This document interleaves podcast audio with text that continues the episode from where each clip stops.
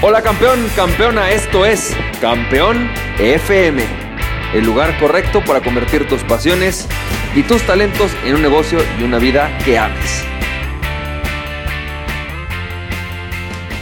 Hola, ¿qué tal? ¿Cómo estás? Bienvenido y bienvenida al episodio número 136 de Campeón FM y hoy este episodio va dedicadísimo a Amy Charles. Amy Charles me pidió que hiciera este audio, ella es, ha sido clienta, es una colega, es, una persona a la cual tenemos, le tengo un afecto particular, eh, pero bueno, me pidió el otro día que hablara sobre esto en mis audios y creo que es un tema que no quiero dejar pasar, sobre todo si a alguien le va a servir, ¿no? Sobre todo si hay muchas personas que están posiblemente necesitadas de escuchar esto y tiene que ver con el tema de tus socios, ¿no? Hay veces que odias y amas a tus socios, pero primero déjame preguntarte algo, ¿alguna vez te ha pasado que estás con una persona y parece que tú dices cuadrado y ella te dice rojo?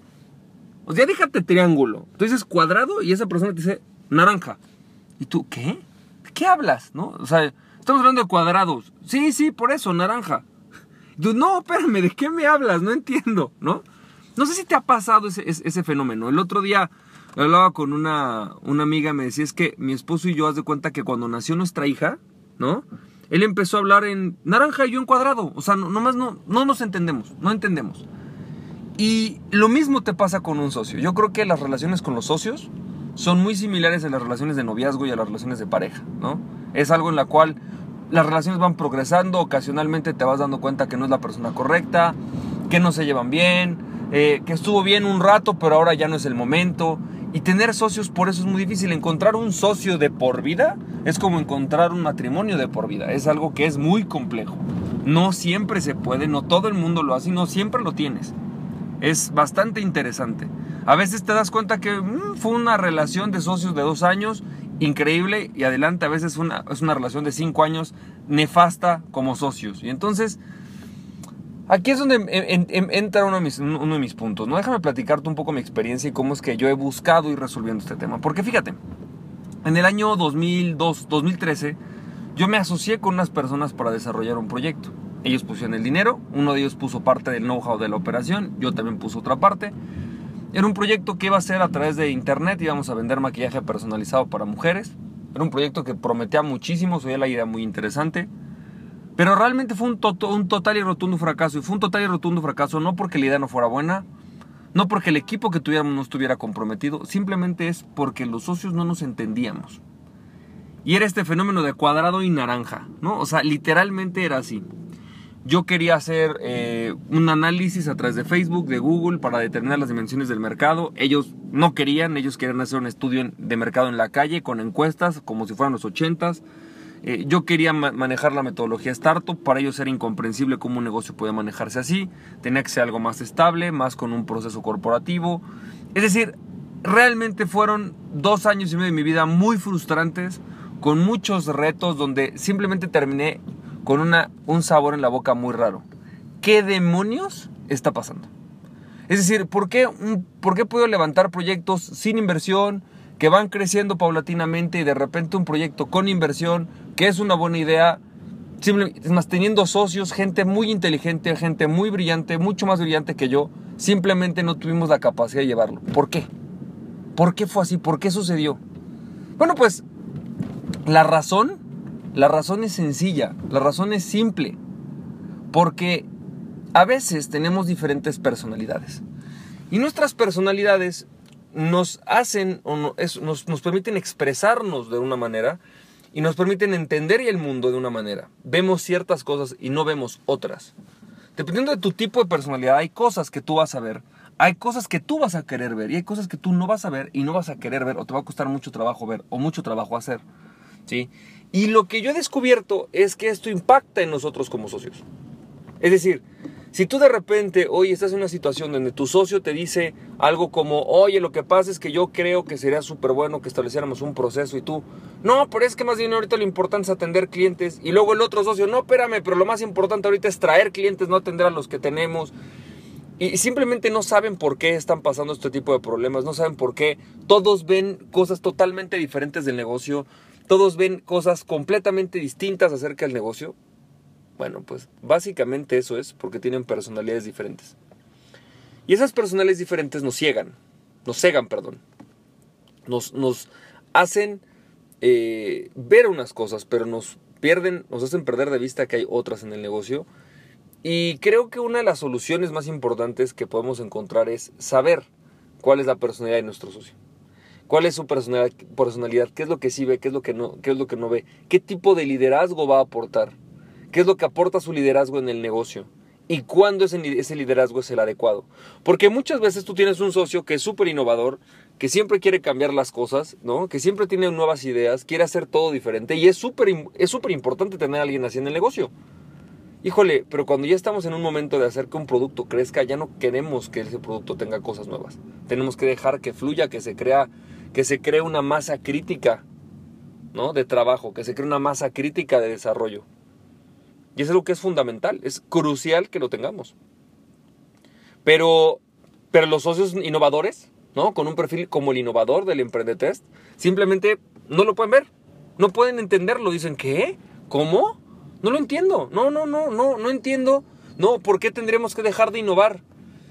Y los otros socios, no, espérame, es que tenemos que ya establecer este, este producto, que ya vimos que funcionó, hay que dejarlo crecer. Y el socio innovador, ¿no? O el socio estratega te va a decir, no, no, más plan, déjame crear algo nuevo, déjame buscar otra cosa. Es parte natural de nuestra personalidad. Y entonces, cuando nosotros nos volvemos conscientes de esa personalidad, también sabemos aprender a decir, híjole, ¿sabes qué? Creo que tienes razón. Ya, ya lo probamos, adelante háganlo ustedes, déjenme ver ahora yo qué hago. Déjame hago a un lado déjame quito del, déjame quito del medio porque ya le estoy estorbando al proyecto, por ejemplo. También eso pasa con una persona confiable, por ejemplo, uno que tiene un perfil como el confiable, que es exactamente el perfil opuesto al, perfil eh, de innovador, le va a pasar lo mismo, pero al revés. Ellos van a decir, no, espérame, no me muevas nada, este, este proceso que ya tengo es el proceso adecuado, esto que ya conozco es la forma en la que funciona, por favor no le muevas nada. Oye, pero ya no está funcionando, campeón. No, no importa que no esté funcionando, ya lo conozco, ¿no? No me lo muevas, please, déjalo como está. No me gusta, está nuevo, es diferente, y no me gusta lo nuevo y diferente. Y es súper bueno que esa persona sepa cuándo eso es muy bueno, ¿no? Generar estos procesos que no cambian, que son rutinarios, que son sistemáticos, pero también es súper bueno que sepa cuándo es el momento para no hacerlo. Para decir, ¿sabes qué? Ya me di cuenta que ahorita esta parte de mí, esto que yo estoy trayendo al negocio no es lo mejor. Así que hay una pregunta en particular, una serie de preguntas que a mí me gusta hacerme cuando estoy ante un problema así con los socios. El primer, el primer problema o la primera pregunta que a mí me gusta hacerme es, muy sencilla, ¿qué estoy trayendo yo al negocio? ¿Estoy trayendo la mejor versión de mí? ¿No? Por ejemplo. Estoy, ahora, otro tema, otra pregunta. ¿El problema que estamos teniendo es un problema de fondo o es un problema de forma y de comunicación?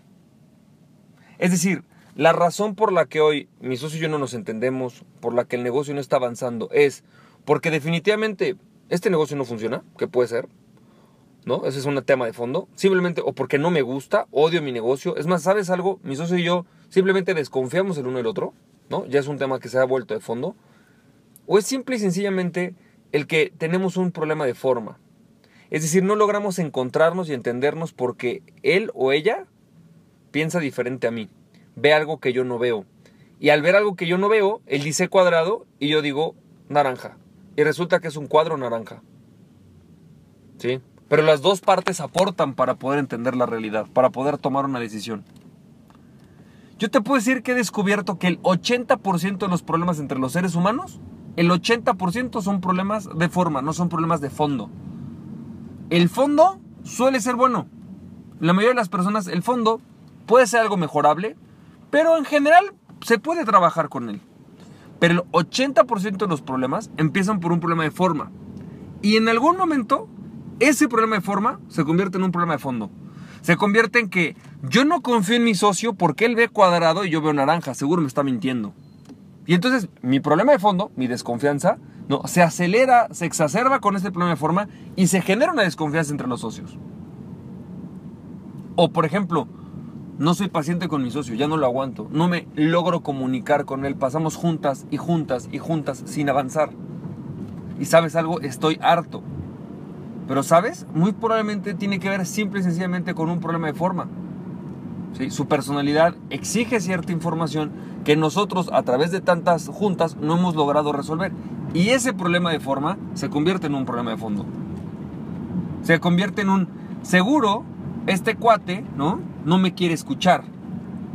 Y son nuestras inseguridades, nuestros miedos, los que, claro, al ver este problema de forma, piensan que hay un problema de fondo. Y generan un problema de fondo.